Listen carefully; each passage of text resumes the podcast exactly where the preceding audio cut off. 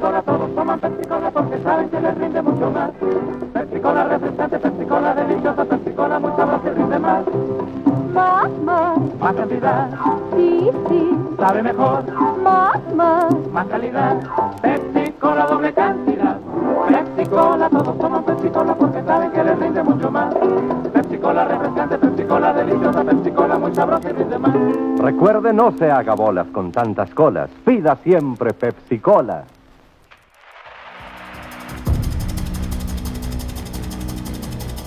Tras cientos de años trabajando juntos, un cuarteto de mercenarios inmortales comandados por una milenaria guerrera es perseguido por los secuaces de un multimillonario que busca hallar en ellos la fórmula para la vida eterna. A estos héroes se unirá una joven marín, quien recién se ha descubierto como inmortal y deberá aprender rápidamente todos los sacrificios que conlleva su nueva vida. Basada en la miniserie escrita por Greg Rucka y dibujada por Leandro Fernández en 2017, The Old Guard es el más reciente éxito de Netflix basado en una historieta y hoy es el tema de conversación en el poderoso podcast Comicase.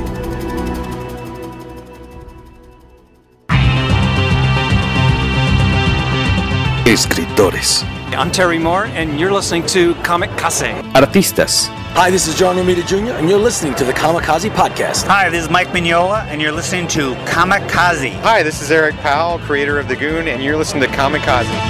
Editoriales, Hi, this is J. Scott Campbell. You're listening to Kamikaze. Hi, this is Terry Dodson, and you're listening to the Kamikaze Podcast. traductores, Hello, it's a Kamikaze from Grant Morrison. This is Gary Frank, and you're listening to the Kamikaze Podcast.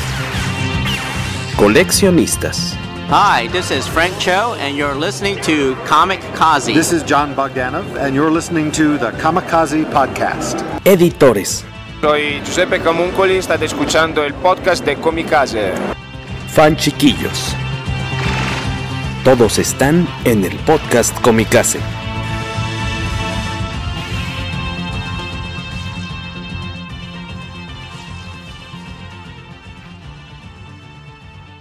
Buenos días, buenas tardes, buenas noches, bienvenidos de nueva cuenta al poderoso podcast Comicase episodio 164.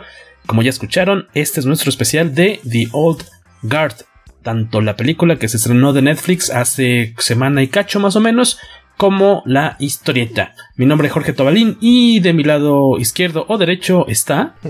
Yo soy Guaco y bienvenidos de nueva cuenta a este podcast. ¿Quién anda por ahí también? Este... que no vemos su rostro. Bueno, Hola, ¿qué tal? Soy Alberto Calo.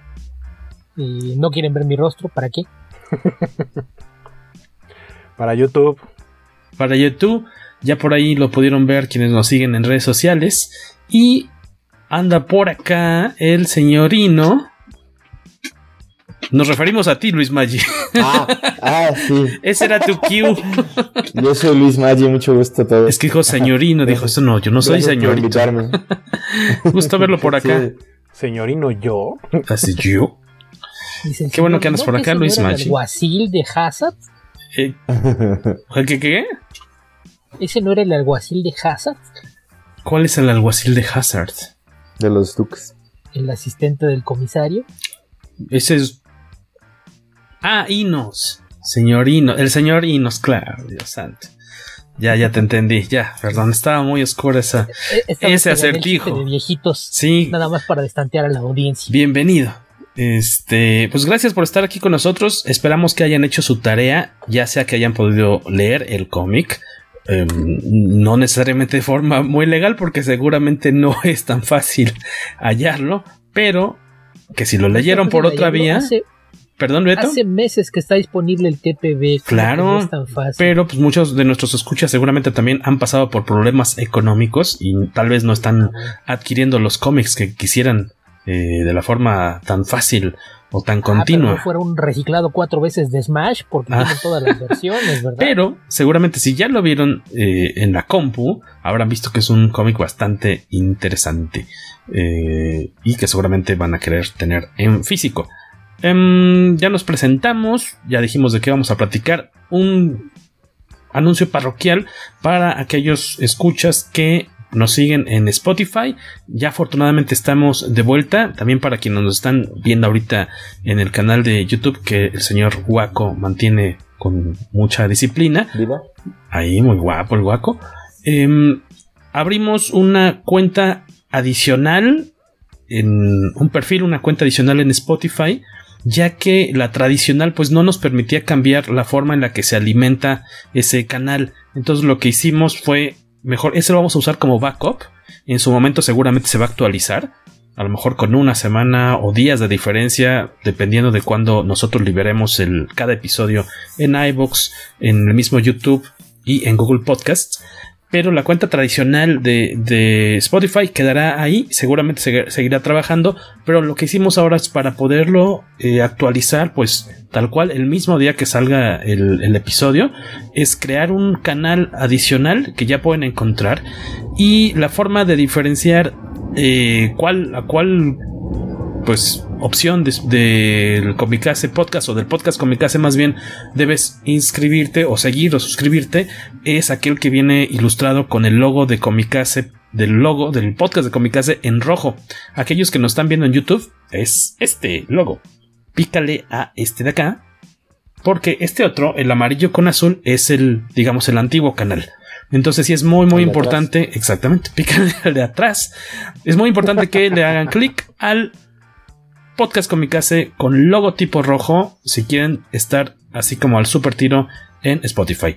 Fin. Sabemos que lo hiciste para, para Waco porque le hiciste su Superman rojo. Exactamente, ya sabes que es un consentido. Aquí se le al cliente lo que pida. Esperamos que pronto se actualice el canal tradicional, pero este tener este otro otra cuenta en el caso personal me va a permitir a mí eh, poder subirlo personalmente luego luego al mismo día que lo montamos en iBox para aquellos para que no se sientan muy abandonados aquellos que nos siguen en Spotify. Ahora el fin de la pausa publicitaria. Pues vamos a darle duro a la hilacha, vuelo más bien, a la hilacha no se le da duro, se le da vuelo. Perdón por mi error. Em, ya, ya en, la, en la presentación previa a las cortinillas, brevemente les platicamos de qué se trata eh, esta historia. Pero pues ahora toca platicar bien eh, pues, de, detrás de cámaras, por decir así, quiénes la armaron, la historieta tal cual, ¿no? En la que está basada esta, esta película y posteriormente pues dedicarle varios minutos a dar nuestro comentario sobre esta adaptación más reciente de Netflix a un material comiquero. Pues nos aventamos primero con, el cómic, ¿no? Es del es 2007, no, 2019, perdón. 2000, no, 19 es la secuela, que ya nos estamos adelantando un poco. 2017, publicado por Image, ¿no, Beto Calvo? Sí, así es. La, secuela, de hecho, no ha concluido. Todavía sigue publicándose. Empezó en diciembre, es una miniserie también de cinco números, pero pues ahí se, nos atravesó la, la pandemia entonces el, número 4 fue el, último que, apareció, apareció en marzo, si no me equivoco, fue del último que salió. Y el número 5, que estaba programado para aparecer a finales de abril o principios de mayo, en realidad saldrá hasta esta semana que estamos grabando. Estamos grabando esto el lunes 13 de julio. Eh, este miércoles sale el quinto número de la, conclusión de ah, esta segunda historia que se llama, lleva por su título Force Multiplier. Exactamente. Fuerza multiplicada. Así es. Creo que es el primer cómic, me parece, eh, en lo personal, creo que es el primero que leo de Greg Ruca. Es muy probable. Lo conocía nada más a él de, fama. Eh, tendría que revisar, pero yo apostaría. todo lo que. No sé. Los últimos 15 años de Batman. Yo creo que no. No, a lo mejor me tocaron más cosas como de Grant Morrison de repente de, de Batman, pero no. ¿Leíste algo de No Man's Land? No. Antes ah, no. Es lo después del. cuando está este como el terremoto. terremoto, ¿no? En Ciudad Gótica. No, fíjate, no. Eh, y bueno, en mi caso yo lo disfruté bastante. ¿Qué lecturas, nada más para ubicar un poquito de Greg Ruca, nos recomiendan? ¿En qué lo podemos hallar? Ya decías, Luis, Batman, una larga carrera ahí, ¿no? Sí, tiene, tiene, tiene bastantes, este, o sea, no, no, se limita a No Man's Land. De hecho, en Detective, a mí me gustó mucho. A mucha gente no le gusta esa época de, de los 2000 de Detective Comics. Pero yo creo que este cuate es brillante y me topé con uno que se llama Lazarus, que me gustó también bastante, de 2013. Eh, yo, yo de ahí lo conozco. Y Countdown to Infinite Crisis, pero para mí todo está en Batman Huntress, en todo lo que es No Man's Land, en todo lo que viene posterior a No Man's Land de Detective. Y se me hace bastante, pues no sé si llamarlo original o creativo en relación a Batman. Y ahorita pues entramos al, en materia de, de, este en específico, pero a mí me gusta mucho el giro que le, que le dio, o si no el giro, la línea que siguió en, en, la historia de Batman posterior a No Man's Land.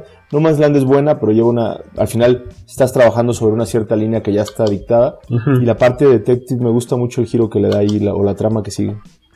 En tu caso, Beto, ¿qué lecturas de Greg Ruca recomiendas?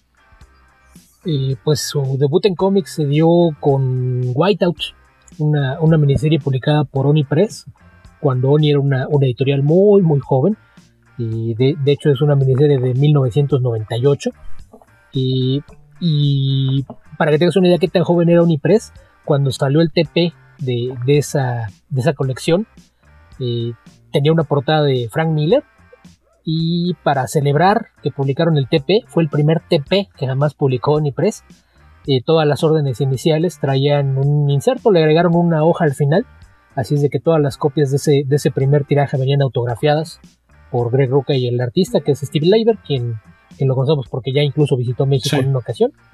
Este artista quien probablemente muchos ubiquen por el Superior Foes of Spider-Man o actualmente por Superman's pal Jimmy Olsen. Eh, Ruka, él era un novelista ya de, cierto éxito y renombre para cuando empezó en cómics.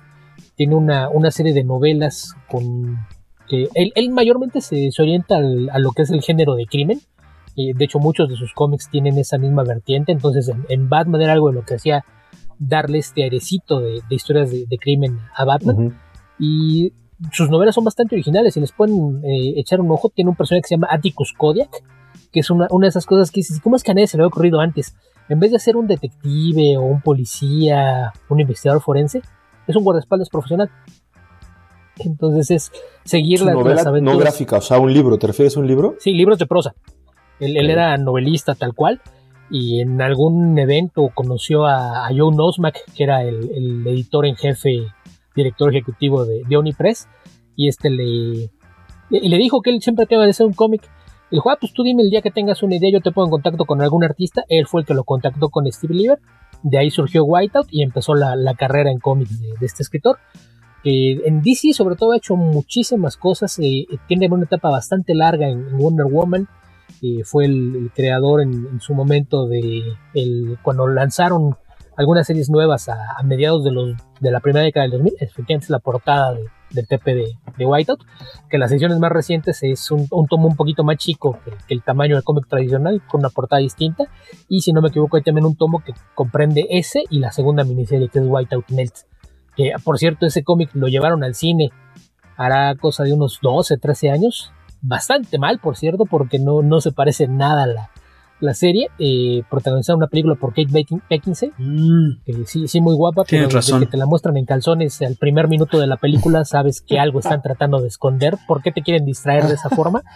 Ya cuando ves la película te das cuenta de que algo hicieron mal y, efectivamente necesitaban una distracción temprana. Pero, pero pues sí, Roca tiene una carrera larguísima. En Marvel, por ejemplo, estuvo mucho tiempo eh, haciendo eh, Daredevil. Que él, él, tiene una relación bastante cercana, es muy amigo de Drew Baker y durante mucho tiempo han trabajado en, colaboración, entonces fuera así como que relevo. Estaba Edward Baker haciendo Daredevil, se lo dejó a, Greg Rucka y cuando estaba, lo que mencionaba de Batman después de No Man's Land, cuando lanzaron las dos series que incluso tenían un diseño bastante peculiar las portadas, rediseños hechos por, por Mark Chiarello, la serie de Batman la escribía Edward Baker y la serie de Detective la escribía Greg Rucka. Después, eh, ya hacia el final de, de, sus respectivas etapas, lanzaron una serie nueva que se llamaba Gotham Central, que más que ser un título de Batman, seguía al Departamento de Policía de Ciudad Gótica. Que por cierto, ahora va a haber una serie de televisión de eso y parece ser que están tratando por todos los medios de no darle dinero a ninguno de los dos escritores, porque nadie la ha mencionado por ninguna parte. Va a ser de Gotham City Police Department y vamos a hacer de cuenta como que a nadie jamás se le había ocurrido y nunca existió un cómic de esto. Pero también, si, si le echan un vistazo, ese se recopiló en cuatro tomos eh, Gotham Central, si le pueden echar un vistazo, es una serie muy, muy buena. Sí, está. Pero, pero sí, Roca, casi cualquier cosa que te encuentres suya es muy buena. En, en Image han lanzado algunas series de, autor. Tiene otra serie que, que de hecho también ya, ya fue adaptado a otro medio que se llama Stomptown.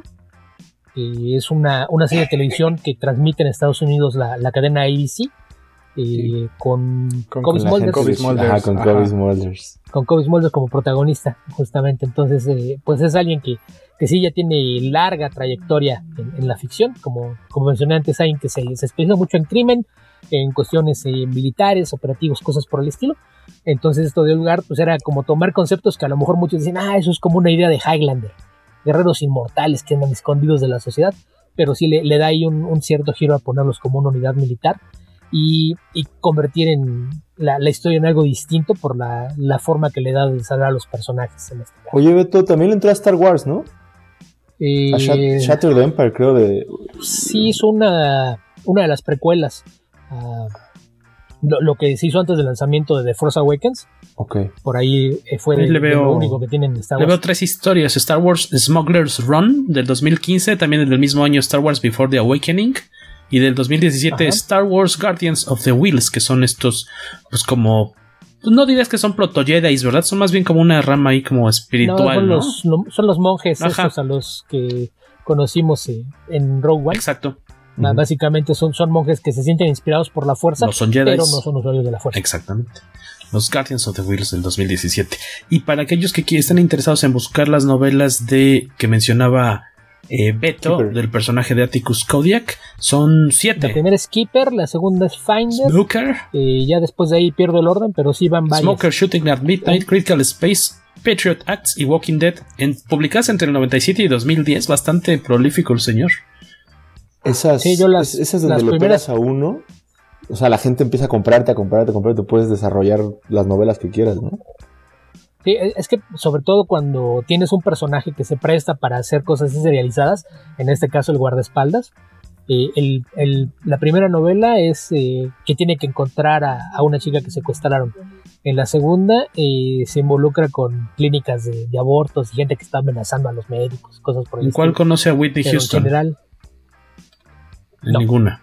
No, mira, si, tu idea de un guardaespaldas profesional es esa, olvídate, nada que ver. ¿No es romántico? ¿No es guapo como Kevin Costner? No, acá sí es... Eh, no, no sabes si es guapo o no, porque es, es prosa, porque ahí ya depende de tu imaginación.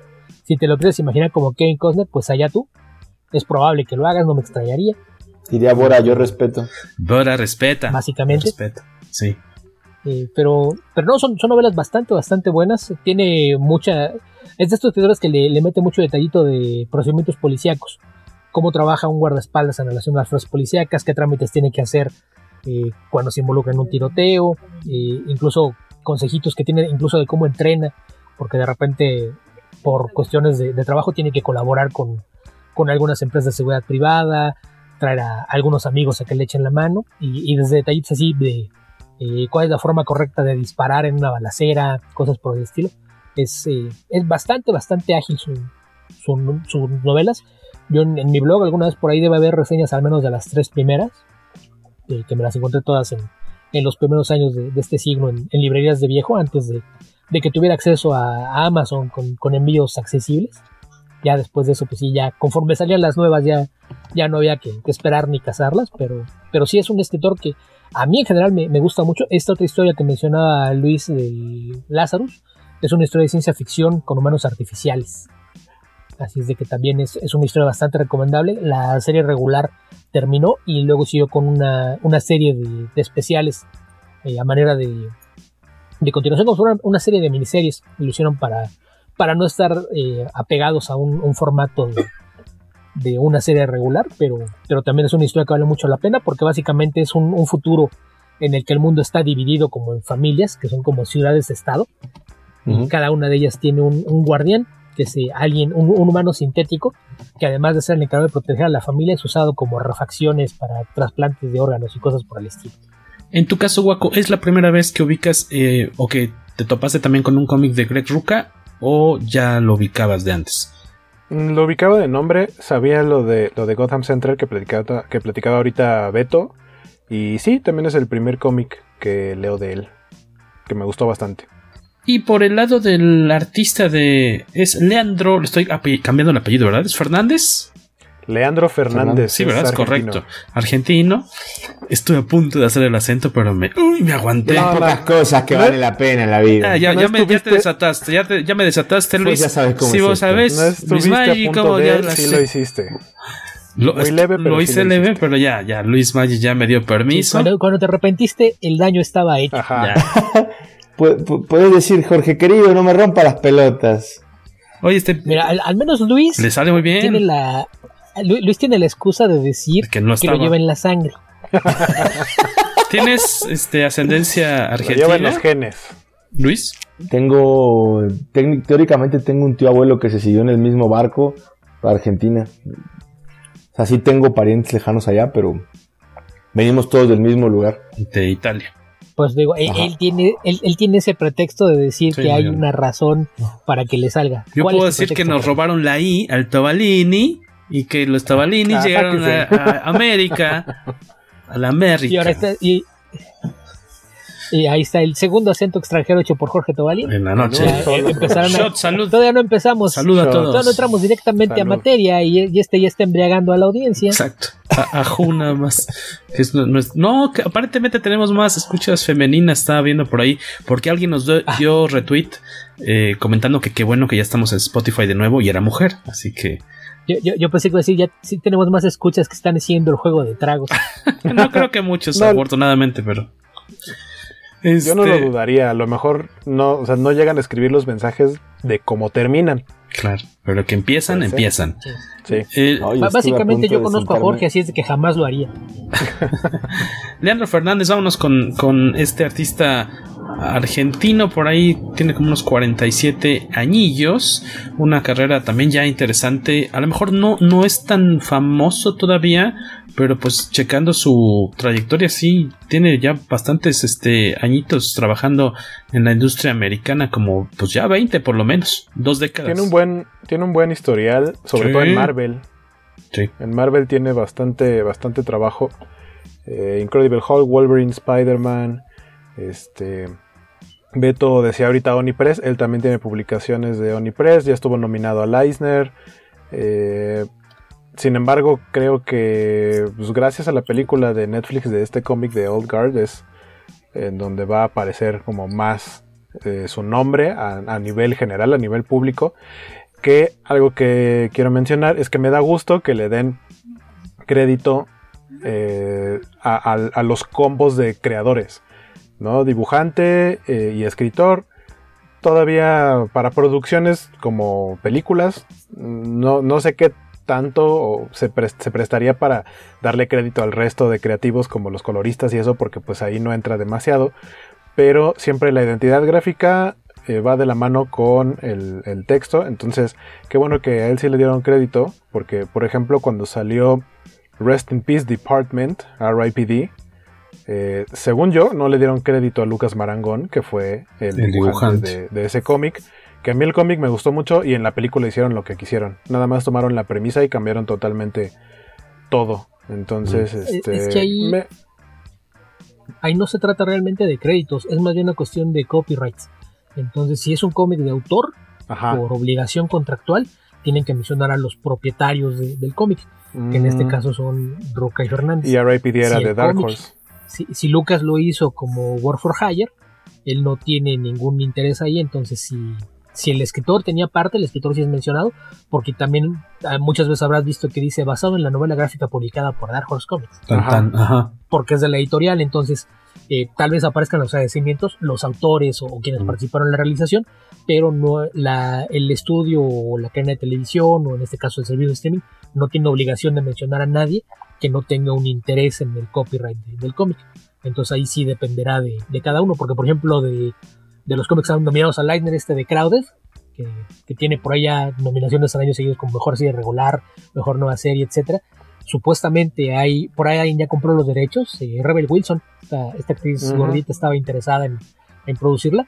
Ahí sería interesante porque ahí no nada más verías el, nombre del colorista, que bueno, es colorista, es una chica, verías ahí el nombre del escritor, de la dibujante, el entintador, la colorista, la rotulista y la editora porque así registraron el cómic. El cómic es propiedad de todos. Ah, qué chido. Es algo que a mí, a mí, me llamó mucho la atención en su momento, pero básicamente es eso. Cuando ves los dos nombres es porque comparten la, propiedad intelectual de, la obra. Estaba, Entonces ahí, ahí, no tanto es cuestión de esto. Estaba leyendo que ahí tiene por lo menos un par de años eh, Leandro Fernández como dibujante del 2000. Por aquí tiene el dato. 2005 eh, al 2007 ya tiene un rato, pero dibujando Punisher Marvel, bueno, el, el de el Max, con, con Garth Ennis. Entonces, seguramente ahí también, pues, eh, se forjó bastante en la cuestión del armamento y las escenas de acción y demás, que creo que se le dan bastante bien en este cómic, ¿no? En esta miniserie. Es que de hecho tiene mucha experiencia con eso. Lo que mencionaba Waco que tiene cómics en Oni, lo que tiene en Oni también es en colaboración con Rucka. Mm. En otra de las series de autor de, de Rucka que se llama Queen and Country. Queen and Country. Que es una serie de espías. Básicamente son agentes de, del MI6 Así es de que ahí también ya tuvo su, roce con, con estos temas de paramilitares y operaciones especiales. Eh, también, si, si, les parece eh, como familiar el tipo de estilo que tiene, tengo entendido que cuando empezó su carrera, durante un tiempo fue asistente de Eduardo Rizzo. Es totalmente visible, ¿no? este estilo de el claroscuro, el, el uso de, sombras muy cargadas, espacio negativo, etcétera, pues de, ahí viene, trae mucho de esa escuela que sabemos que mucha, gente dice que es influencia de Miñola, pero la verdad es que en Argentina hay una escuela mucho más vieja que viene desde Alberto Breccia de, jugar mucho con este uso pesado de las sombras. Y, pues viene de ahí mismo de donde viene Marcelo Fosán y, Eduardo Rizzo. Aparte de, esta semejanza con el estilo de Rizzo muy agradable, tal vez menos pesado en cuanto a las tintas eh, o a los negros, tal cual. Eh, me recordó también, ya hacia el final de la, de la miniserie, me recordó pero a, Fontana Rosa un poco, no tan caricaturesco, pero como que de repente al, creador de, de Boogie el aceitoso. Boogie el aceitoso. ¿No? Como que de repente, sobre todo... Por, muy suelto en, sí, sí, exactamente. Uno de los personajes de, de estos inmortales, el, el, de la nariz más grande, dije, este es un personaje de Boogie el aceitoso. ¿No? El, musulmán es el nariz. Exactamente. Bueno, yo no lo dije. Este, y si quieren ver más arte de, eh, de este creador, búsquense. Yo creo que ya tiene como un par de años que lo sacó Panini Comics. Este cómic de, Discipline. No sé si lo tradujiste tú, Beto. No. ¿No? No, no tengo ya quién lo habrá hecho. E, ese tiene uno o dos tomos que salieron aquí en, México. Con Leonardo Fernández, sí. valdría la pena echarle un, ojillo entonces. Em, para ustedes, no sé si notaron. Bueno, más bien, ¿qué, les pareció? Nos vamos con el cómic primero. Eh, ¿Qué es lo que más les late de esta. del material, pues base? ¿Quieres arrancarte? ¿Quién ha hablado tanto hoy? Waco, arráncate tú. Pues voy justamente a, tomar la idea del arte. O sea, la historia me gusta mucho. Creo que fue una muy buena adaptación. Eh, al principio parecía como que estaba tomando el cómic eh, o así lo sentía, como casi casi su storyboard, porque al principio se iba como muy de la mano salvo detallitos y de pronto sí empieza a ver, sobre todo hacia el final, cambios más significativos. Pero el arte, y la verdad es que también ahí también mis respetos para la colorista, que es Daniela Magua, Miwa. Miwa. Este. Sí, sí, sí. O sea, la gama de colores que utiliza para cada una de las escenas está perfectamente bien escogida, con degradados súper sutiles, porque hay muchas escenas en las que no son tal cual plastas de color, sino que son degradados ligeritos, como esa que tiene ahorita Jorge de fondo, para los que nos ven en YouTube. Eh, tiene, tiene degradados muy sutiles, como de rosas a naranjas, y, la verdad es que sí da eh, sensaciones de ambientación muy padres. Con colores irreales, ¿no? O sea, con colores que no vemos en, la vida normal, ¿no? Sí, sin embargo, no te imaginas que están en otro planeta. No, no, Simplemente es ambientación. Es como si pusieras un foco eh, en una, de colores en una habitación. Es un poco más o menos esa idea. Y la verdad está muy padre. Hay, específicamente hay una viñeta que me gustó muchísimo. Que es donde. Este. ¿Cómo se llama? Mm, Nile eh, la, Marine. Ajá, casi al principio eh, tiene que usar su arma. Ella, es, como dice Jorge, es Marine. Entonces tiene que usar su arma y está apuntando y se ve así un primer plano, un acercamiento. La, lente. Al, ajá, al lente de, de su arma. Y, o sea, específicamente esa viñeta me gustó muchísimo. En todos los dibujos, hasta en los que llevan muy poquito de detalle, son muy expresivos.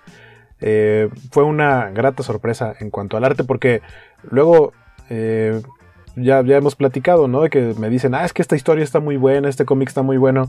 Y de pronto lo geo y veo, es como de, y no puedo con el arte. y este caso fue también una grata sorpresa. Este, sí. Por cuestión visual y porque soy más de ese equipo, me, yo me quedo con el arte, o sea, parejo. eh, dibujo con sus tintas, con el color. Muy sí, el arte solito, debe, o sea, en blanco y negro debe estar hermoso, pero el color le da un... No necesita un levantón porque ya solito está muy bien, pero el color le da un chorro de personalidad, ¿no? Ajá, exactamente. Eh, a mí también, ¿sabes qué, Beto? Me recuerda, y ya, bueno, Beto Luis Guaco, eh, cuando empecé a leer el cómic, dije, ay, eh, los va, bueno, Gabriel va y Fabio Moon. Gabriel va. O sea, me, fui por ahí, dije, y conforme fue avanzando, dije, ay, también como Rizo, ah, Fontana Rosa. Y es bueno, pues puro este sudamericano, ¿no? O sea, como este, este, estilo, eh, pues no sé, muy propio. O sea, no, no ubico algún artista mm, europeo, obviamente debe haber, eh, y seguramente italianos, eh, que tenga este, este, este manejillo de, del dibujo y de la, del claro oscuro y demás del alto son contraste. Líneas muy limpias. Sí, son líneas muy limpias, así muy sencillas. Yo de repente sintiera como que lo dibujaron sin levantar la mano, así como Ay, de un solo trazo, ¿no? No sé. Exacto. Da esa impresión. Este, en el caso del arte, ¿qué les pareció a ustedes, Luis Beto? Yo no sé si. O, sea, yo me fui también como tú por la parte de, Umbrella. Eh, pero eh, cuando me, regresé a ver las historias de Ruka, pensando en el tema de escribir, me di cuenta que escoge el equipo muy similar, porque a lo largo del ron que tuvo de 3, 4 años ahí con, con, con Batman, tiene un par de. Son o sea, totalmente diferentes. Este Sean Martin Brook, eh, por ahí está otro Phil Hester. Eh, el de Green Arrow, ¿no? El de Quiver. Ajá, y tiene como, como entintador a, Steve, a Steve Lieber. Está aquí Rick Burchett pero todos, la paleta de colores que utilizan es así, en estos tonos, donde por ejemplo eh, Nile, pues Nile es, es, afroamericana, negra, ¿no? Raza de color, no sé cuál sea el, término correcto en los últimos meses, pero eh, el tono que utiliza es súper tenue, ¿no? O sea, en, el, inclusive no, no, son necesariamente la gente blanca blanca, la gente amarilla amarilla, la gente, no, no, o sea, todos son como en, una paleta muy distinta. Los morados abundan. Y, yo vi, digo, aparte de Umbrella, evidentemente, en, ciertos cómics de, ese ron de Detective, creo que, que Greg Rucka escoge a su equipo que tenga esas características donde no sean pues, tan tradicionalistas como si estuvieras viendo a alguien que, que te los dibuja en el tono exacto de la playera y en ese tipo de colores, ¿no? Sí, que muchas veces el, escritor no tiene tanta injerencia en el tema del color, pero lo que sí es que generalmente sus colaboradores son dibujantes con un estilo muy cargado en sombras, que tomando en cuenta que él viene de hacer historias de crimen, pues generalmente buscan tener esta apariencia, lo que le llamaban noir, de tener sombras muy pesadas. Entonces, pues desde el inicio, porque por ejemplo Whiteout se publicó en blanco y negro, que aparte, tomando en cuenta que la historia sucede en la Antártida, pues tenía mucho sentido que, no ibas a tener mucho color, el, blanco domina, ahí de, hecho hay muy pocas sombras, pero, pero desde aquel entonces sí todos sus, dibujantes se caracterizan porque son artistas que en blanco y negro lucirían muy bien. ¿Con Daina Plato y Gary Oldman o ya me desvié por completo? Eh, creo que te desviaste por completo, hiciste otro chiste de viejitos, así es de que un shot más. Perdón. A ver si Who sobrevive el programa entero. chiste. Vas a ser culpable de que no tenga que ir en partes. Eh, pero, pero sí, yo más bien creo que a él le, gusta esta idea de tener colaboradores que tengan este estilo muy cargado en sombras y generalmente los editores son los que para complementar esta clase de, estilos, eh, justamente como no, no hay el mismo nivel de detalle que en estilos más tradicionales o no hay tantos espacios abiertos en, estilos más, más limpios, más cartoony, pues eh, optan por tener coloristas que, jueguen un poquito con la paleta para darle vida de una forma distinta al trabajo y generalmente resultan experimentos visualmente muy agradables. ¿Decías que ellos ya trabajaron juntos antes en Queen and Country? Sí, sí ahí fue donde, donde yo los vi por juntos. Que Queen and Country era una serie que seguía mayormente a una agente británica del MI6 en distintas misiones y a lo largo de, esa serie pues hubo una fuerte rotación de, artistas pero por ahí Leandro Fernández ha sido por el tercer, cuarto artista que pasó por ahí hizo varias miniseries con él. Pues qué buena lección de, artista. Me imagino que él es el que lo seleccionó, ¿no? Para, para ese proyecto y para este de nueva cuenta, me imagino. Sí, porque en, ambos casos son de autor, ¿no? Entonces ahí sí, eh, en el caso de Conan Country, pues como tú eres artista, me imagino que la, la intelectual es suya y, los artistas no, no tienen una parte de la propiedad. En este caso sí, aparece como cómic creado por ambos. Y, pues eh, también aclarar lo, que decía Waco, que, que parecía como que la persona era muy fiel. Y a lo mejor mucha gente no se ha dado cuenta, pero la, el guion para la película lo escribió el propio. Es de Greg Roca. Sí, que pues como un 85% es el cómic, ¿no? Tiene algunas variaciones. los diálogos. Sí, dices, sí, como dice Waco hace rato, este, pues pareciera que es el storyboard al inicio, de repente tiene variaciones. Pero, Lo, que está, chido en, en, situaciones así, en el que el mismo escritor del producto original entra a la adaptación, es que yo siento que tienen como esto de, cuando lo escribí, tenía esta otra idea que quería explorar y tienen la libertad de hacerlo en, este otro medio. Y no deja de ser la misma historia, a lo mejor con los mismos personajes, pero pues, con jiribilla, ¿no? Diferente para que probablemente va para diferentes públicos, pero también está ese público que consume los dos productos y tiene esas dos historias que puede comparar y decidir cuál de las dos tiene las situaciones que más le gustan que también está el, que a veces es, bueno que el escritor entienda cómo funcionan los distintos medios, ¿no? Que a lo mejor hay escenas que en el cómic se van a ver muy bien, pero si la tratas de filmar no va a funcionar, o que tienes una forma eh, con algo en movimiento o usando sonido que puedas presentar la misma escena de una forma más efectiva. Y, es, bueno, ahí te das cuenta cuando un, escritor tiene experiencia en otros medios, que Roca por ahí ha escrito para algunas series de televisión también, entonces ya, tienes experiencia de entender que un cómic no es una novela en prosa y que no es una serie de televisión o una película, funcionan distinto. Por ahí, dentro del material que estuvo promoviendo en las últimas semanas Netflix, hay algunos segmentos de, entrevistas y por ahí él decía que, que él originalmente cuando planteó la, la, historia original, la primera miniserie, eh, se centró mucho en el personaje de Andy. Dice, porque a fin de cuentas Andy es el, pretexto con el que entramos a esto y es quien va a llevar la mayor carga dramática, pero yo, yo me concentré en, en la primera miniserie justamente en explorar a su personaje y los demás tener muy poco peso. En el momento que me dijo, vamos a una película, que para que esto funcione, necesito también darle un poquito más de carne al resto de los personajes para que no se sienta tan desbalanceado. Entonces él decía que para él ese fue el mayor reto, no tanto adaptar la historia, sino pensar en cómo iba a ir construyendo a los demás personajes para que no se viera tan cargado toda la historia hacia uno solo.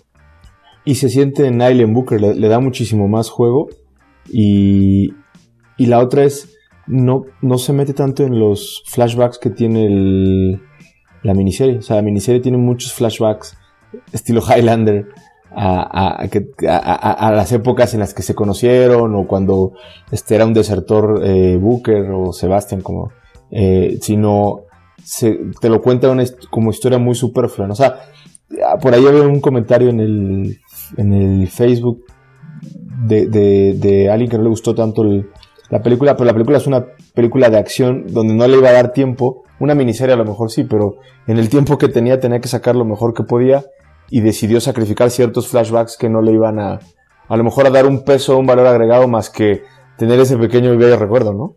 Y no solo eso, que, o sea, sí, también otra, otra cosa que iba a mencionar respecto a eso es que, eh, pues también considera los costos de producción.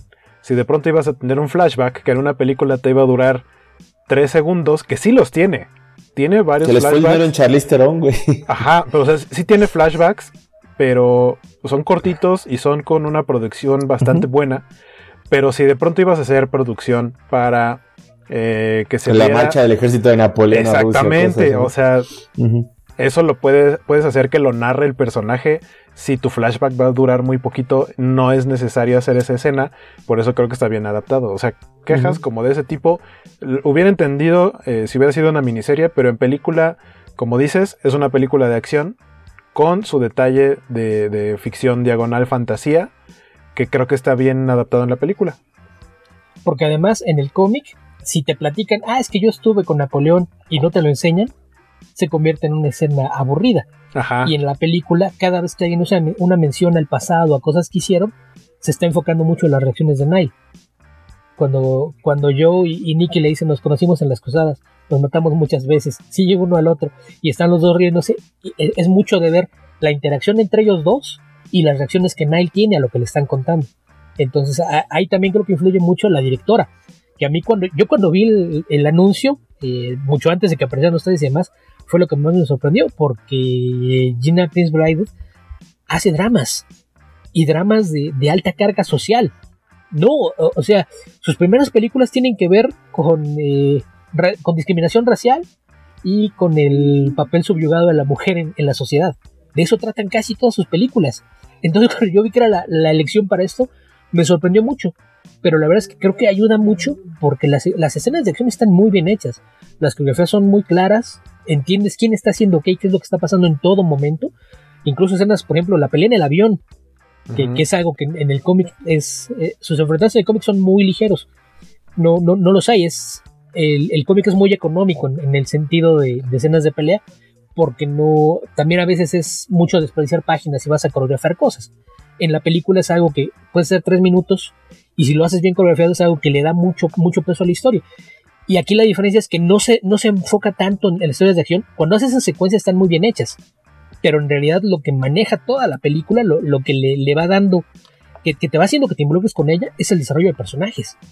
Entonces hay que trajeron a una directora que mayormente ha enfocado toda su carrera a hacer historias de personajes. Creo que eso ayudó mucho a, que la, adaptación funcionara tan bien. Porque más allá de, de, que tienes muy buenas secuencias de acción, y que cuando hay violencia incluso no, no se tienta el corazón para enseñarte fracturas expuestas o mucha sangre. Eh, sin embargo, no, no es algo que, te brinque o te haga ruido porque está balanceado con un desarrollo muy específico de los personajes. Ahí también creo que habría que, destacar la muy buena elección del elenco, ¿no? Porque me parece que en general todos son actores bastante sólidos.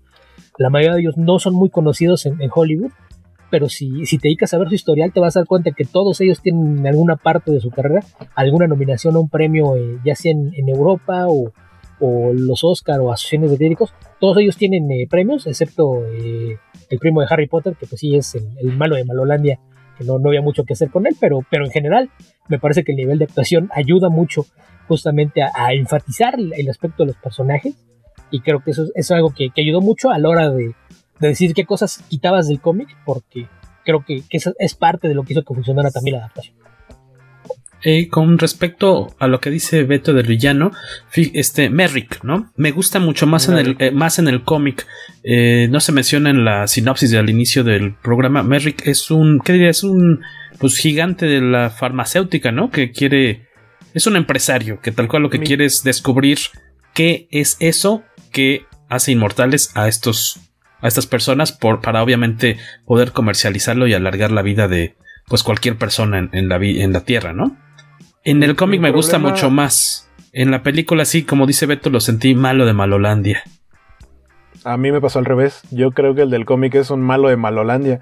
O sea, el del cómic no me gustó tanto porque siento que no, no, se siente como un empresario, se siente como un millonario, como un millonario mala onda. Sí, loco, sobre todo eso. Creo que es malo de Malolandia en ambas. Nada más que eh, es muy apagado como funciona en el cómic. Porque en el cómic. Sí, tiene, tiene, más sentido en la película. Sí, en el cómic nada más es como el dinero detrás de las acciones de Copley. y, ya después sale de rebote que pues, es dueño de una farmacéutica y, y pues quiere ver exactamente qué es lo que está funcionar. Pero incluso por ahí hay alguna viñeta en donde específicamente dice que lo primero que está pensando es en yo quiero ser inmortal y si después puedo hallar la, forma de sacarle dinero a esto, Exacto. Y en, en, la, en la película sí se enfocaron un poquito más a esta idea de que su principal motivación es eh, la avaricia, el pensar en que esto puede ser un, una mina de oro, porque incluso eh, una, una, línea que no, no está en el cómic cuando dice, no, pues es que nos podemos quedar durante décadas lo que tome, porque no me puedo, no me puedo arriesgar a tomar muestras y dejarlos sueltos, porque a lo mejor alguno de mis competidores los agarra y él saca el producto antes. Entonces sí, creo que ahí esa fue la, principal diferencia, ¿no? El, enfoque que se le dio al personaje, que creo que el, problema en todo caso es que no sé si fue dirección o, tanto el actor, creo que de repente se hace muy cartoon y el, actuar como el malo de Malolandia, pero pero sí ahí ya, ya es cosa aparte. Sobre todo que se siente, ahí lo siento un poquito fuera de tono en relación a todos los demás, pero pues también te da e, esa idea como del el riquillo excéntrico que, no, no, se comporta como persona normal. Entonces no, es algo lo que, lo que le reconoces tú a la directora está bien, o sea, el, el, el, todos, todos los personajes giran alrededor de lo que implica la inmortalidad, la inmortalidad, ¿no? Este, que tienen los personajes, porque él la quiere como dices, Beto, eh, para uno hacer billetes y dos, encontrar las curas, ¿no? O sea, y, por ahí hace esa mención. Y luego tienes a Copley, que no tiene las, las, las motivaciones tan claras en el cómic. Aquí son, se acentúan mucho con el tema de la esposa que tenía esclerosis múltiple, y entonces estaba encontrando cómo, y ese es el trigger, el, el detonador que hace que, que traicione. Y luego tienes a Booker, a Sebastián, que se siente solo y no puede superar el tema del último hijo que le platica a Nile. Y luego tienes a Nile, que no quiere ser inmortal porque quiere ver a su familia para despedirse, eh, que la directora le da mucha profundidad, aunque eh, de, modos en el cómic está interesante el tema de que ha, vivido mucho a los 27 años, ha tenido 20 trabajos, y el arte y la madre, ¿no? Y luego la pareja que se mataron 32 veces, que me gusta más cómo lo plantea el cómic que la película, pero que, que, tienen una relación y que la hacen ver en el camión en ambas partes, donde dices, oye, es más que mi novio, por decirle de manera infantil. Esa es una gran escena y es una muy buena cachetada a, la homofobia. A la homofobia, sí. Tiene un discurso muy, chido esa escena. Y, la última es, y que se supone que es lo que detona que Booker cambie su, su o, a, través de los años llegue a tomar esta determinación, es pues si la, la, nuestra lideresa, eh, Charlize Theron, esta Andy, eh, ya no quiere vivir, ya no tiene motivación, o al menos públicamente no lo hace, y de todo se queja, y, y su vida, y esto lo lleva a la parte del cómic, es, es, un sinfín de alcohol y sexo, alcohol y sexo sin motivación alguna, pues encontremos algo que nos mate a todos, y si de paso le hago el bien a estos muchachos, pues órale, ¿no? Pero la manera en que la directora, o, y, y Greg Ruca de la mano respetan y ensalzan toda esta circunstancia es, eh, y es donde se separa de Highlander además. Eh, esta parte es qué trae el ser inmortal consigo, ¿no? Y, y, se lleva muy bien, ¿no? Más allá de que puedan decir que hay personajes cliché o, o que es una película de acción o realmente ese es el, el, mensaje, ¿no? ¿Quieres ser inmortal o no quieres ser inmortal? Y cada uno cómo está viviendo o viendo esa, esa característica. Porque aparte son inmortales como en distintas etapas. Bueno, no como, sino en distintas etapas. O sea, la nueva que, que a lo mejor tiene miedo porque no sabe cómo enfrentarlo y qué va a pasar con su familia, ¿no? Pues todavía están vivos. Así, yo quiero decirles que estoy bien, pero no tienes que alejarte de ellos para bien de ellos y para el tuyo. Está la otra que tiene como, ¿qué son? 6.000 años, ¿no? Algo así de... 6.732. 6.732 años el personaje de Charlize. Eso sí es que están bien sus cuentas porque ya las había perdido. Ya se le olvidó. Eh, y están estos. que tenía 5 más o 5 menos, ¿no? Eh, eh, exactamente, está este otro inmortal que. Dice, probablemente más, difícilmente menos. Difícilmente menos. Tienes este otro inmortal que es el que dice Luis que pues la bronca que tiene es que ya vio morir a su familia y su familia no entendía por qué él seguía joven, ¿no? Y, y pues les reclamaba por qué no los ayudaba a ser inmortal eh, o cómo burlar a la muerte como él mismo. Y también está esta pareja de inmortales que están pues a todo dar porque están juntos, ¿no? Son, son dos hombres que tienen como... ¿Cuántos? Como dos mil años. No, no tanto. Unos mil quinientos años o más, este... Juntos y pues Dependiendo en qué cruzadas hayan conocido entre 1100 y 1500. No, no tienen la urgencia de, morirse porque pues, están a todo dar. E, eso me gustó, ¿no? Eh, que no es el, ay, soy inmortal y puedo hacer lo que quiera y voy a ser millonario como MacLeod que por ejemplo, en la muy, era muy mala Highlander 4, ya ahí sí, McCloud ya está hasta la madre y ya lo que él quiere es este morirse y cuando se le presenta la oportunidad dice ya decapítenme y ya ahí nos vemos, ¿no? Por, ¿Contra Mario Van ¿O eh, no, esa es la 3, esa es de, Sorcerer. La 4 es Endgame. La 4 es Endgame. Sale también Adrian Paul. Adrian Paul, en la que, se deja... Ahorita que dijiste ya, ya estaba harto y quería que lo mataran, no sé si estás hablando del personaje o de qué estás hablando. ya que estaba harto de su ya carrera. de la franquicia, por amor de Dios, ya. Yo no sé de qué hablan. O sea, sí ubico Highlander, pero. Haces bien. Esa serie la veía mi mamá, o sea. Mira, puedes, ver la primera y la tercera. La, segunda evítala como la peste y la cuarta solo si te volviste fan. Okay. Velas la, quinta ya, ya sabrás. O sea, ubico, ubico de que va, ubico, ubico que la veía mi mamá en las noches porque escuchaba el tema de Queen, la serie de televisión, este... Chécate el manga, el, el, anime. Pero, eh, cuando mencionan de aquellos, aquellos recuerdo, yo platicaba con Jorge que a mí lo primero que me recordó, porque no tengo tan en mi background esa referencia, es a Hancock. porque es un personaje justamente eh, interpretado por Charlize Theron Sí. con una eh, con un ambiente o con un, un, eh, diseño de personaje con una historia de personaje muy similar. ¿Ella es egipcia seres- ahí? Mm, No me acuerdo. No, de hecho no dicen de dónde son, solamente hablan eh, de que son, dice, en diferentes épocas se nos han conocido de diferente manera. Este han sido, unos les dicen ángeles, otros les han dicho dioses, pero el punto es que son seres superiores que vienen en parejas, este y que ellos dos son ya la última pareja. Y él, eh, Will le pregunta qué pasó con los demás y dices que se murieron, pues no que son inmortales. Dice, esa es como la cláusula. Eh, venimos en parejas y una vez que nos juntamos, perdemos la, la inmortalidad, nos volvemos mortales y morimos, como, como cualquier otro. Nosotros somos la última pareja. Y el punto es que se terminan separando. Hancock termina con eh, amnesia y no sabe qué onda y queda solo. Y ella no lo busca porque se da cuenta que no quiere, o sea, no quiere que le hagan daño. Entonces por eso se, se alejan. Pero vaya, el, el entorno me pareció muy similar. Eh, y también es Charlize Theron esta idea de llevo viviendo desde hace no sé cuánto tiempo y tengo que lidiar con ello. en Sí, la ella no quiere. Ah, ah, Y bueno, hay- y- en ambas películas ya no quiere estar viva, vamos. Ya no le hace tanta gracia. En ambas. Pero en la película no, No. está muy clara la motivación y se ve como una mala actitud nada más, así como bad Ah, bueno, attitude, pero, pero eso es porque Hancock Y está en- muy mal escrita. Han- Hancock es una mala en película en la que resulta guardia, divertida. En la vieja guardia. Ajá. Ah, en la, en la Y vieja en el cómic sí, sí está muy clara la- la mo- la- las motivaciones, la explicación y el pasado que la lleva a ponerse ahí. Pues a- hablando del esclavo, de Aquiles se llamaba el esclavo con el que vivió muchos años. este, a- hablando, ni siquiera se meten en, en temas de, de, por aquí tengo el nombre, Noriko. O sea, el cómic no explora a Noriko, si se fijan que la conoció, se cayó del barco. Y acá le quieren dar un giro distinto en el. Aquí en como la que mezclan personajes del pasado de, de ella para crearte a esta chava que es la que está... pero no te construyen bien el tema de por qué está desmotivada hundida en de los De hecho, se llaman diferente. En la película es Queen. Claro. Mm. Ah, Es como una mezcolanza, ¿no? De personajes. Y ahí más bien Es que- el personaje Charlize está, tiene culpa de que pues dejó a alguien que era muy importante y pues no regresó por ella, porque no había forma, ¿no? Aparte. Sí, que ahí lo que pasa es que esta idea de este otro personaje es explorada en la segunda miniserie, que asumo que ninguno de ustedes la ha leído, ¿verdad?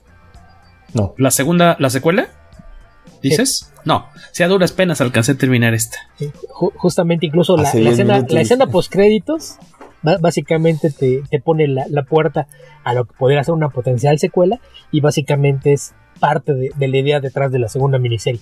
Entonces eh, ahí, ahí sí, pues más bien es el, el mismo escritor, ya sabiendo cuando empezó a trabajar en esto, probablemente ya tenía el plot para la, la secuela, fue integrarlo de una forma un poquito más orgánica, porque el cómic también te deja abierta la, la posibilidad de, de que va a haber más historias, pero no es tan clara como, como en el caso de la película, ¿no? En la película tal cual, la escena post se siente incluso como una escena post de una película de Marvel, eh, con la ventaja de que te dio suficiente información para que entiendas de qué se trata, porque en, en las películas de Marvel, eh, si tú estás familiarizado con los cómics, entiendes de qué van las Sí, escenas le entiendes al chiste, si no, te Si sientes no, excluido. Si, si eres alguien que, que llegó No, ahí, no entiende. pues vio que todo el mundo reaccionó y, y no supo por qué fue. Aquí no, Bueno. así es de que desde ese punto de vista, esta escena post créditos está mejor construida que, que las de Marvel, porque no es un guiño a los fans, tal cual es, es una pista para la audiencia entera.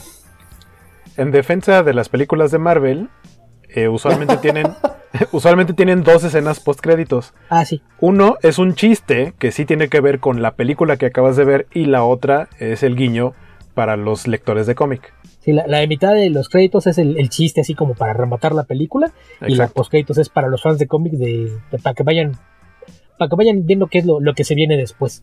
Que eh, en ese caso, si, si vamos a ver quién las ha hecho peor, creo que los que la han hecho peor es la, la escena post créditos de Green Lantern, donde Sinestro de la nada se convierte en villano, saca un anillo amarillo también de la nada, y las de X-Men, que básicamente Eh, ahí sí, si no has leído los cómics, eh, eh, eh, cuando ves a los egipcios gritando en Sabanur, no, no sabes quiénes son, o, o en la otra que ves el portafolio, están hablando de Mr. Essex, pues igual, si no has leído los cómics ahí sí no tienes ni la más remota idea, incluso gente con, familiarizada con los X-Men no entendía esas dos, porque sí, sí son un poquito más rebuscadas. Pero, pero sí, en general me parece que, el trabajo de tanto de adaptación como de dirección estuvo muy, muy bien para la película. eh, hay una cosa que eh, no pasa en la película, más bien no pasa en el cómic, pero sí se dieron la libertad de meterlo en, la película. Me imagino que tiene que ver con la, secuela en, papel.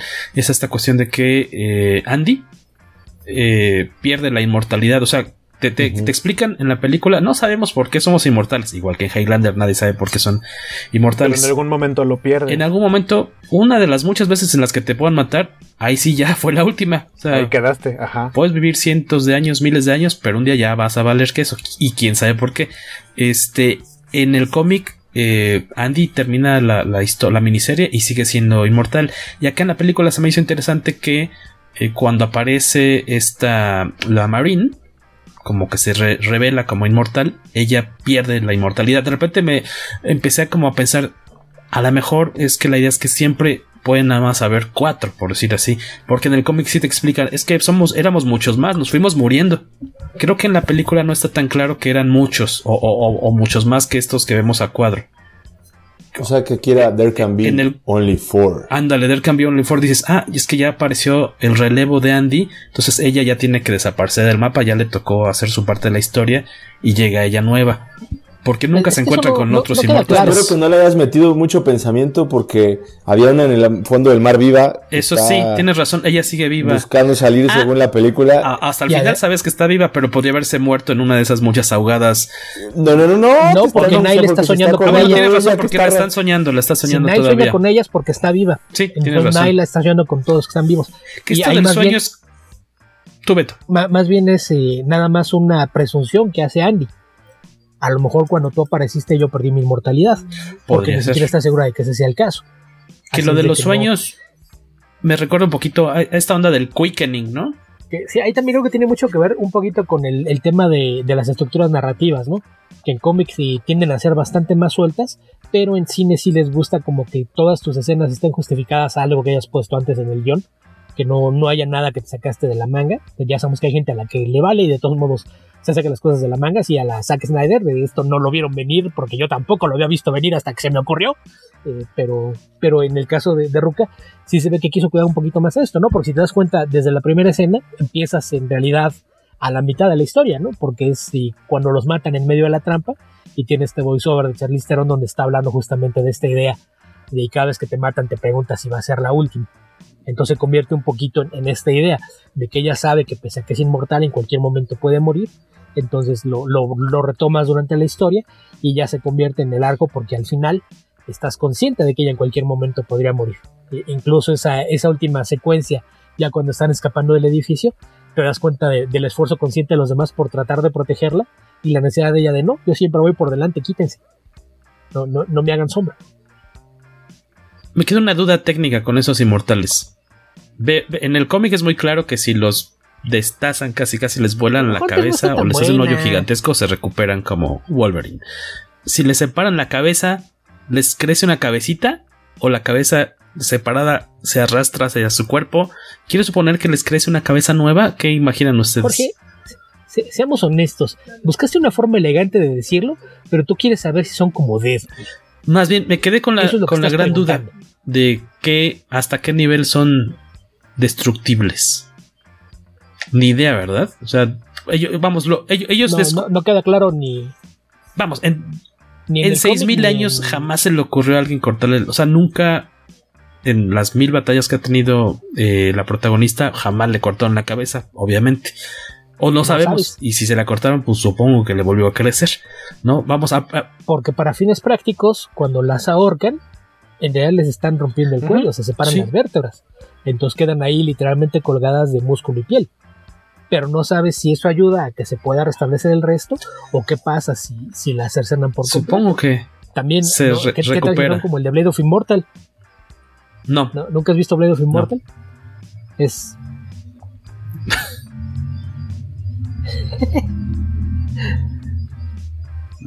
Mira, porque así con, historias de inmortales, este es un manga bastante popular, eh, que, de hecho ya lo, sacó también Panini acá en México, La Espada del Inmortal. Blade of Immortal es un, un samurái, un Ronin, que tiene una maldición, tiene gusanos en la sangre que lo hacen inmortal. Y básicamente se supone que él no podrá morir hasta que no haya matado a mil hombres malvados. Básicamente esa es la, premisa básica, pero ahí los gusanos en la sangre son los, los que lo mantienen vivo.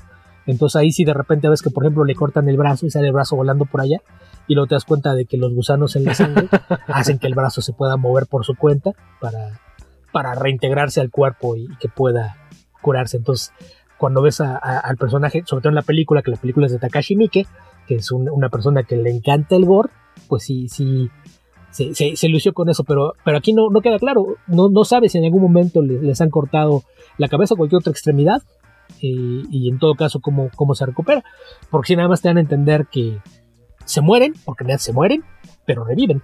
Entonces no, no, no sabemos hasta qué punto es, porque vemos que la, fractura expuesta, yo esperaba ahí cuando, cuando tienes eh, esta doble fractura, una en la pierna y otra en el brazo, yo pensé que le iba a decir, no, pues primero acomódatelo para que, que sane bien, y no, realmente el, hueso se regresa solito a, a, su lugar y se acomoda, entonces, pues solamente podemos especular. Yo creo que podrían funcionar como el gigante de hierro. Que así la cabeza está por acá y el cuello está por acá y solitos se empiezan a arrastrar hasta estar juntos y ya. así es en vez de pues sí, hay, opciones. no necesariamente tiene que básicamente es que básicamente es lo que pasa con lo que dijo Beto, con lo del hueso. O sea, ella no mueve nada y el hueso se reintegra, ¿no? se mueve solo. Ajá se desplaza solo. Tienen músculos y huesos memoriformes. Pues habrá que ver en la secuela del cómic que ya está leyendo Beto y que esta semana sale el último número de la segunda miniserie, ver si se conoce un poquito más. Para cuando el mundo nos escuche ya habré leído la conclusión de la miniserie. Y ver si eso nos arroja un poquito más de información sobre pues el origen o la razón de ser de estos inmortales que se sueñan entre sí cuando están a distancia y cuando surge uno empiezan a soñar con el otro Ah, y puede ser eso por décadas o siglos.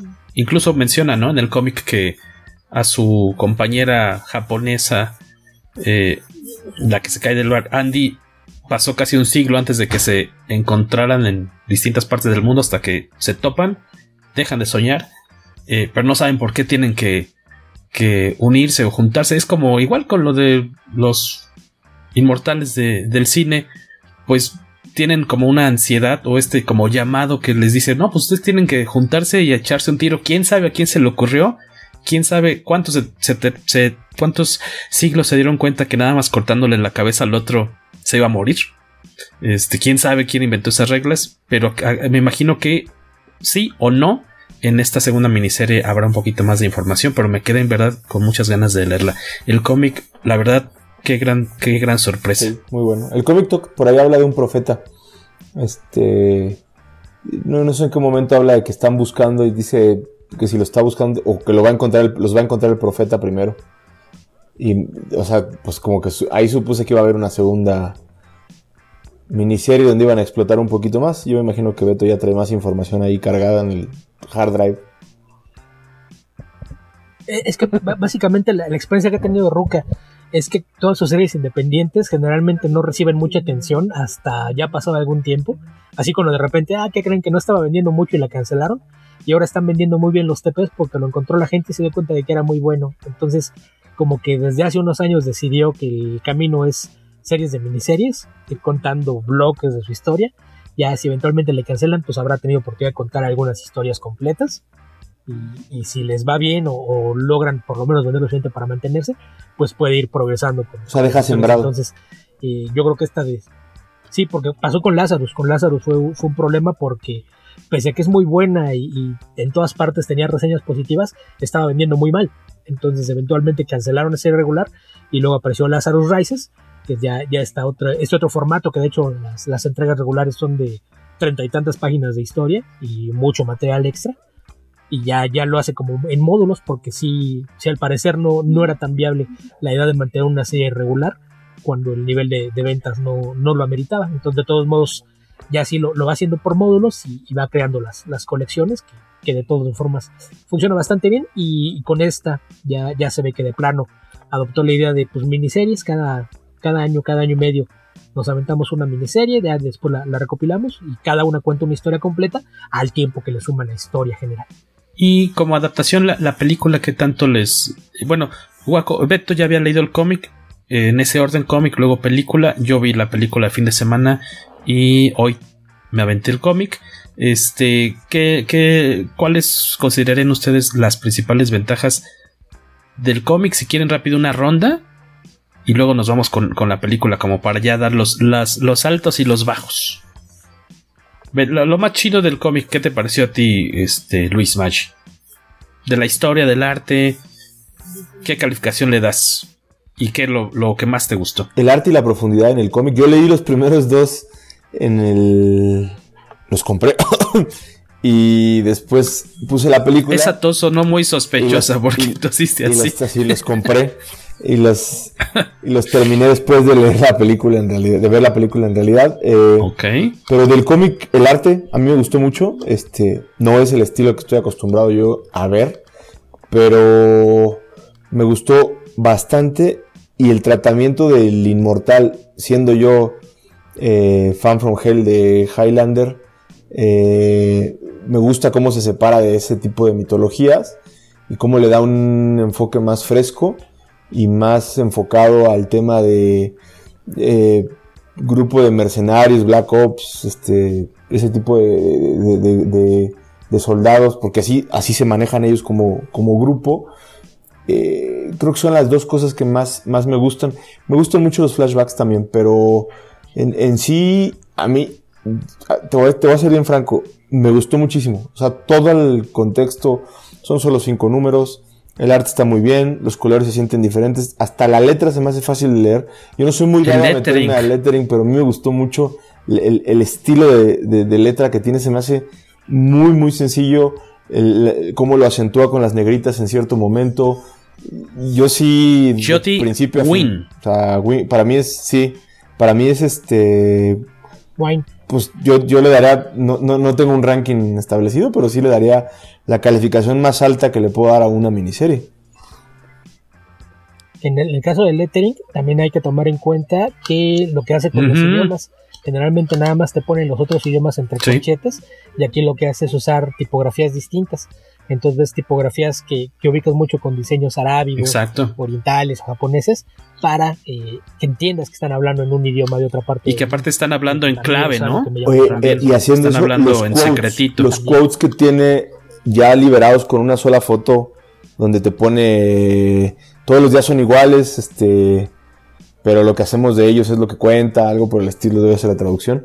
Eh, me gustan mucho esos detalles que tiene, cómo empieza la historia en cada uno de los cómics. A mí se me hizo increíble, o sea, muy bien. ¿Y Guaco? Eh, platicábamos de en la parte del cómic, algo que me gustó mucho es justamente ver las escenas de los personajes en su vida en el pasado. ¿no? Ya platicábamos del ejército de Napoleón, de cómo les fue en Rusia, eh, batallas en otras épocas, el amante este que tuvo Andy, que en un dibujo me parece muy parecido a Django. A un chango. sabes que Django? ya. Sí, se parece mucho a Django, sí, sí, a Django, un Chains. Este esa, esa parte en el cómic me gustó mucho porque es algo que no vimos en la película o de lo cual vimos muy poquito y en, el arte está, está muy padre. Y la película siento que a mí me gustó más el villano en la película, a pesar de que la interpretación está un poco exagerada. Me gustó más. Y algo que me gustó mucho, o sea, desde que empecé a ver la película, este detalle de que todos, sí, traen acá sus, chalecos y traen armas y traen un montón de cosas como militares o un grupo de asalto, pero también cada uno trae su arma que te puede dar a entender que es como su arma favorita que guardan de, ataque físico desde hace mucho tiempo, ¿no? En el que, que se convirtió un amuleto como en el logo. Ah, sí. Eh, eh, sí, pero, pero más bien como en la imagen. Eh, en una de las portadas del cómic, pero también del, cartel, por lo menos el que más se ha visto de la película, tiene la forma de esta como hacha que trae Andy. Y los demás traen este, espadas. O sea, uno trae una espada de las que van en la, en la cadera y otro trae una espada de las que van en la, en la espalda. Como que le da como su identidad a cada uno de los personajes. Y te ayuda a entenderlos en el contexto de tenemos mucho tiempo eh, vivos. Venimos desde otro tiempo y por supuesto que de tu infancia, de tu adolescencia, hay cosas con las que te quedas. Si ellos han vivido 200, 1000, 6000 años, pues por supuesto que va a haber cosas con las que se quedan, a pesar de tener muchas otras cosas en la actualidad. Eso me gustó, porque creo que le da personalidad a, pues tal cual, a los personajes. Y otra cosa, eh, siento que en el cómic, Copley como que es un, me dio un pretexto y me gustó que en la película tiene más profundidad, o sea, tiene un motivo real y esta parte en donde, que no existe en el cómic, donde les dice, yo te estuve investigando, los estuve investigando y he visto todo el bien que han realizado, o sea, esa parte de la investigación y de cómo este tipo que no es un inmortal, al final termina convirtiéndose como en parte del equipo, va a ser como su oráculo o no sé, el que les da las misiones y les consigue cosas, porque a pesar de que no es un inmortal, pues el tipo trabajó en la CIA, entonces sí tiene cierto nivel de habilidades. Esta idea de, cómo los investigó me gustó mucho en la película. Que ahí esa parte también tiene que ver un poquito con Saracos, ¿no? Porque mucho de lo que te dice Andy es que ella está cansada de tomar misiones porque ellos sienten que toman las misiones pensando en hacer un pequeño bien. Y ella siempre está repitiendo es que en realidad no sirve de nada. Tenemos años haciendo esto y no cambia. El mundo sigue empeorando. Entonces es un poquito como que, pues es que mira, a lo mejor tú no te das cuenta porque estás en medio, pero en realidad sí has tenido un efecto sobre el mundo, sí, un efecto positivo. Entonces, eh, es como, como un efecto mariposa. Sí, entonces ahí, creo que es mucho parte de, lo, a lo que me refiero a las estructuras narrativas, el, darle cierre a mucho de lo que está diciendo, que los diálogos no son nada más diálogos volando, sino que son parte de un tema.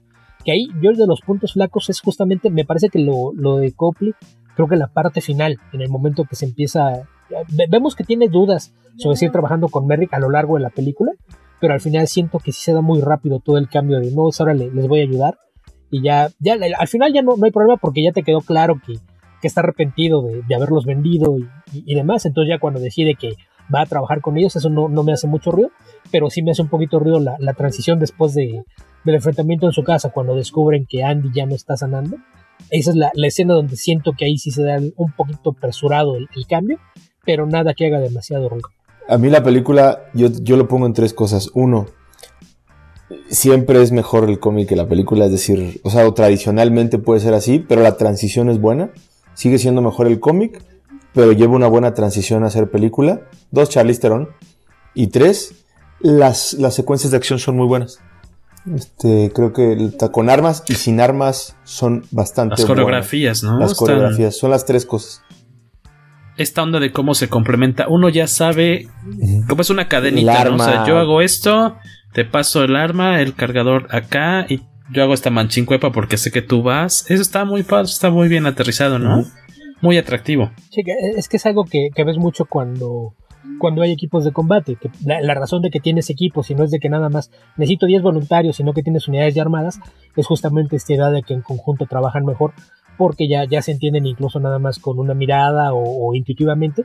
entonces, si eso pasa con, equipos que tienen 3, 4, 5 años trabajando juntos, imagínate un equipo que tiene dos siglos, que estamos tomando aquí la edad del, más joven de ellos, imagínate, 200 años peleando juntos, ya no necesitas ni voltear a verlo, ya sabes dónde está, ya, ya puedes hacerle al Magic Johnson y, aventar la pistola para atrás porque ya sabes dónde va a caer el otro. Exacto. Me gusta mucho la... con una mirada, con solo una mirada. Me llevaste a lo mismo, yo también pensé en eso, pero no quise decirlo. Nada más quiero acotar lo que dijo Luis, porque dijo, el cómic siempre será mejor que la No quise ser absolutista. No has visto adaptaciones de Mark Miller, ¿verdad? Cualquier adaptación de Mark Miller es mejor que el cómic de Mark Miller. Mark Miller, sus cómics son pitch de elevador. Pero... Que ni siquiera sirven como storyboard porque hay que reescribirlos, entonces ya no puedes usarlo como storyboard. Citando a, a nuestro gurú del conocimiento del cómic, hasta un reloj descompuesto da dos veces al día bien la hora, ¿no? Sí, pero ahora que tiene cargo ejecutivo en Netflix, creo que ya lo se va a dar, se va a Me gusta mucho, tanto en el cómic como en la película, la idea de que al final del día nada más se tienen a ellos solo, a ellos mismos, ¿no? O sea, somos cuatro o cinco gatos y pues vamos a tener que ser podríamos o no ser familia, ¿no? Pero nadie más va a estar con nosotros a lo largo de nuestras muy largas vidas, así que pues mejor nos juntamos. Y la, y la idea de que al menos en esta etapa, en lo que se muestra en la miniserie y en la película, son unas personas buenas, son héroes, porque ellos mismos lo dicen cuando les pregunta esta, la chava, ¿no? La, la nueva inmortal. les dice, oigan, ¿y ustedes son de los good guys o los bad guys? pues depende del siglo, ¿no? Depende de la época de la historia. Seguramente viviendo tanto tiempo en una época eran unos, cada uno de ellos fue un desgraciado que nada más hizo lo que más se le antojaba, sin que nadie lo pudiera detener, hasta que a lo mejor pues ya se... No, es peleamos por lo que creemos. Eh, Es, tan, es tan simple como que peleas por lo que crees y a lo mejor 50 o 60 años después te que estabas de equivocado. equivocado. Sí, por eso, pero me refiero a que no, no son... Las cruzadas. En esta etapa los vemos como unos personajes eh, buena onda lo que quieras, porque pues ya probaron de todo, ¿no? O sea, ya, ya hicieron Por eso, el bien pero- y el mal. Pero no, es, es que a lo que se refieren es que ellos siempre han peleado por en lo que ellos creen. Pero no sabes si en algún momento ellos tenían una visión muy limitada de las cosas y creían estar peleando por lo correcto y ya en, al, al obtener más contexto al paso del tiempo se dieron cuenta de que pelearon del bando equivocado, no lo sabes. Porque a- Que así es ahora como te- se conocen Nicky y, y Joe. Sí. O sea, ellos se conocieron estando en, en- en- eh, como rivales en ideo- ideologías totalmente diferentes. Y, y- y de hecho, si te vas a las cruzadas, ve la raíz misma de las cruzadas. ¿Cuál bando era el bueno? Tú creciste con una educación católica y tú siempre has visto como que los cristianos eran los que estaban en su derecho, cuando en realidad estaban invadiendo un territorio extranjero. Entonces, ¿qui- Como ¿quién los es el héroes bueno? gringos. Exactamente. Y, y la idea, y esto que ya había comentado Waco, ¿no? El- esta escena muy bonita, tanto en el cómic como en la película de, el- del camión en el que van atrapados. Este, siempre se me van los nombres. ¿Es Nicky Joe? Nicky y Esta Joe. cuestión de. Nicola y Yusef. Que, que está esta burla de, ay, que es tu novio. Y le dice, no, no es mi novio, es esto y lo otro. Y es este. Las estrellas mucho de la noche. es Y está súper padre. Yo creo, que es de, yo creo que es de las partes Ajá. más bonitas de, de la película. Sí, sí, sí. Eh, Y, y es en las que te importa el director que tienes. Un director de acción. Ya lo vimos lo, lo que pasó con el señor Megatón, que no supo adaptar un cómic y hacerlo interesante. si, si hubieras puesto ahí con, con ese mismo tacto para manejar sentimientos, hacer esto, pues la escena hubiera sido de risa. En cambio, tienes Lo una hubieran directora, eliminado, yo creo. tienes una directora que sabe dirigir emociones, tienes un actor capaz de entregar la, la línea, que la, la frase, si le das vuelta, puede ser increíblemente cursi. Y sin embargo, funciona. Porque aparte Se la no, crees. no, no, no, no la contesta, no, no es la carita de ¡au! de Nicky, sino que es eh, una sonrisa, pero es una sonrisa en la que está aceptando el cumplido y, y lo remata con, con un comentario de eres un, un romántico incorregible. Entonces la, la forma en la, en la que le entregan los actores, la forma en la que está escrito y la forma en que los dirigieron es la que hace que funcione.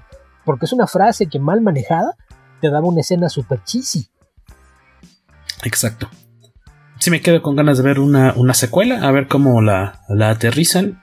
Creo que No, y a ver cómo la producen. Considerando la situación mundial.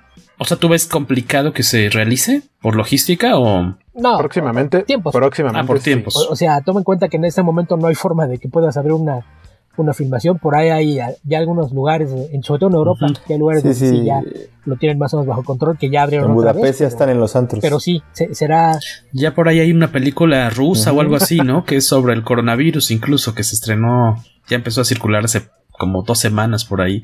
Que ya, no sé, Sí, pero por ejemplo, la, la República Checa ya dio permiso de que las películas que están filmando allá retomen. Entonces, la, la cosa es que va a haber pocos lugares donde filmar, eh, pocos recursos de parte de los estudios porque no han tenido estrenos. Entonces, sí, yo creo que el, el siguiente año, año y medio, eh, pues va, va a ser de sacar todo lo que está Sí. guardado o se pausó, porque no, no va a haber muchos recursos. para- para Restrenos, ¿no? Restrenos de aniversario y demás, este, alguna remasterización así de Volver al Futuro 45 aniversario y demás. Mira, e- e- es hora de que los cines te armen un Sí. maratón de más de 20 películas del MCU, ya para terminar de dejar en el polvo ese récord de Titanic que ya, ya quedó derrotado. Ahora sí, terminar de enterrarlo de una buena vez, un, un maratón. Así, cada, cada semana estrenamos una película de, de Avengers todo el año que entra. Te avientas medio añito con películas del MCU en el cine y vas a ver cómo poco a poco se va recuperando la economía de Hollywood. Por ahí una frase padre, no me acuerdo si la dice en la película, creo que solamente en el cómic. Esta, porque se, se me olvida, sigo olvidando el nombre de la Marín. Guaco. Neil, Neil, Neil. Esta cuestión de, de- de que cada día que desperdicias, pues es un día que no va a volver, ¿no? Y ella, pues es la nueva mortal, bueno, la nueva inmortal, ya todos los demás están acostumbrados, incluso de forma, pues como negativa, así de, oye, es que hoy va a ser un día excelente. No, Nile, va a ser un día cualquiera. El que sea muy buen día, un excelente día, depende de lo que hagas con él. Pero ya como de un lado más eh, pesimista, ya aburridos de cierta forma algunos de los personajes. Pero me gustó esa frasecilla que avienta Nile en la escena en la que entran al edificio al corporativo de este excéntrico millonario. Este, esa, me quedo con esa frasecita también. Ya estamos casi en el cierre del, del show. No sé si por ahí tenemos un par de, comentarios nos dejaron, muy, muy breves. En Facebook, Al Moore dice que no ha leído el cómic, pero la película se le hizo muy genérica. Tienen al traidor del grupo, al traidor arrepentido, a la novata que al inicio de al grupo y después es la salvadora, el villano corporativo, malo de Malolandia y la protagonista líder del equipo Super Badass que esconde un secreto. Es buena para pasar el domingo, pero no estoy seguro si volvería a verla o si regresaría para una secuela. No le pareció muy interesante en su desarrollo esta, esta peli. En Twitter, Ruaco, no sé si lo tienes tú.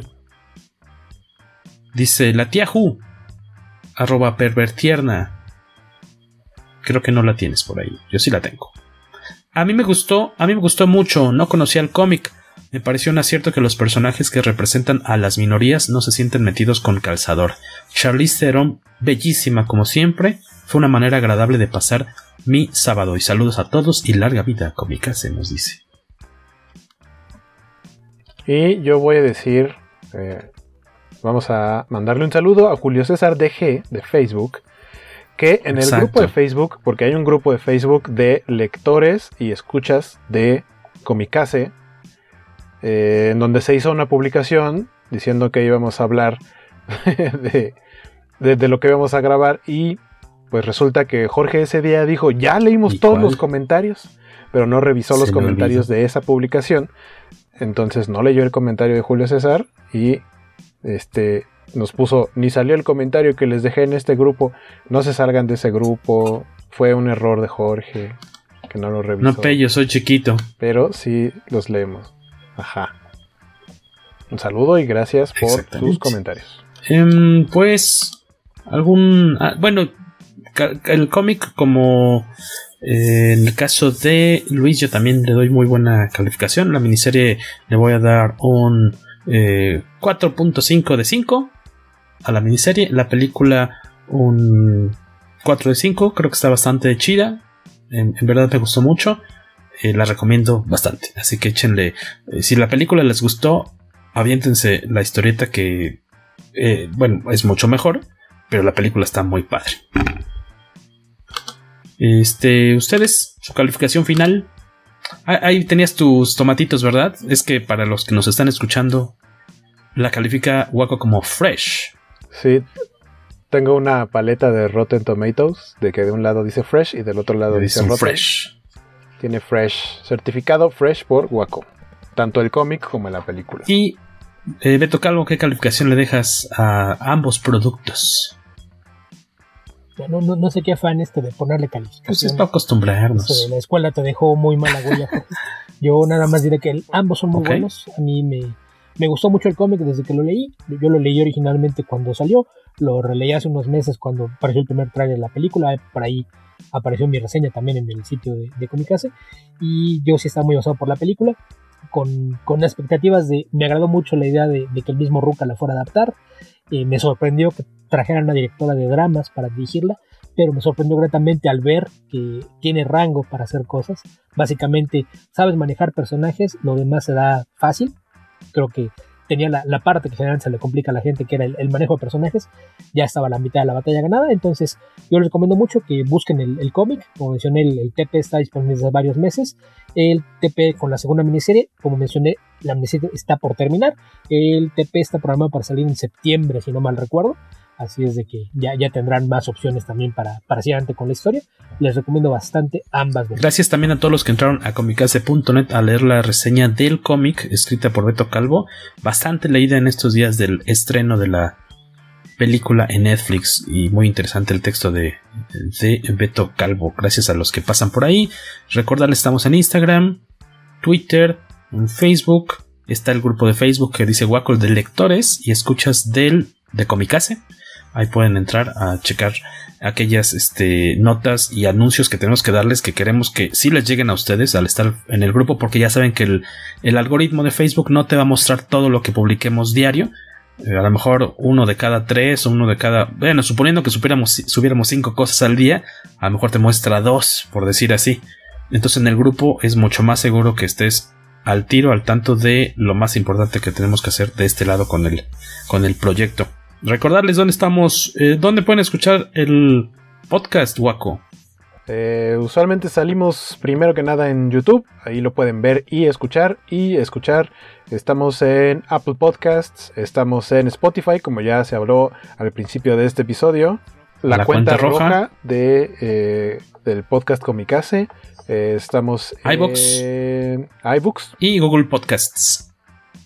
Exactamente. Y en Anchor también ahí se está eh, subiendo cada episodio nuevo. Luis Maggi, nos queda un minuto de tiempo. Despidámonos. ¿Algún aviso parroquial? ¿Dónde andas? Nada más que hagas. No, no, no, deja tú donde ando. En el Instagram, en doctor-macana. Hagamos una encuesta para identificar la, edad de nuestros eh, escuchas. El rango de edad. Estaría interesante. Para todas nuestras referencias de Marta Sánchez y de los duques de Hazard. para ver si para ver si están si esas semillas que estamos tirando a la tierra van a germinar o están cayendo en, grietas. Easter eggs. Eso, ese, ese humor de filigrana que manejamos Luis Maggi y yo ochentero. Pues ya es hora de irnos, señores. Beto Calvo.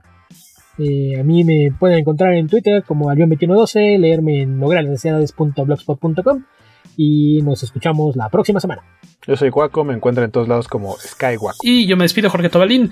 Esto fue otro episodio más del poderoso podcast Comicase. ¡Vamos!